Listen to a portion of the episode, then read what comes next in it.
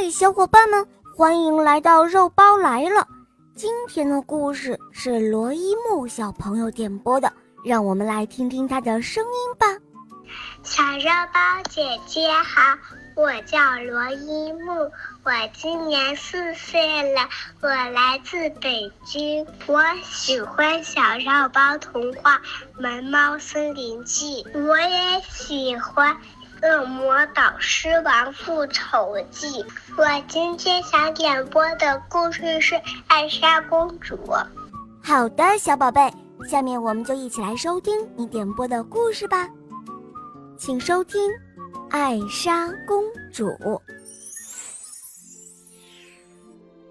这是一个遥远的北方王国，名字叫阿伦戴尔。这个王国富饶而美丽。人民幸福快乐，可是这个国家的国王和王后却有一个不为人知的烦恼。这个烦恼就是自己的大女儿艾莎有着非凡的冰雪魔法。艾莎可以轻易地把东西冻住，还可以制造奇幻的冰雪景象。安娜特别喜欢和艾莎在一起玩，可是悲剧。就这样发生了，艾莎不小心用手指指向了安娜，安娜一下就冻得不省人事，而且头发也开始慢慢的变成了雪一样的颜色。国王和王后为了救安娜，接受了老巨魔的意见，决定将姐妹俩分开。艾莎为了不再伤害安娜，经常把自己关在房间里，渐渐的。安娜也忘记了艾莎的冰雪魔法，只是不明白为什么艾莎不愿意跟她玩了。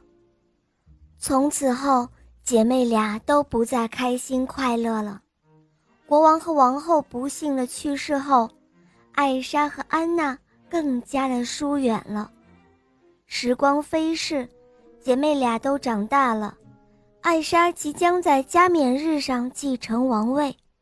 就在这个特别的日子，安娜以为找到了自己的真爱汉斯王子，并且希望得到艾莎的祝福。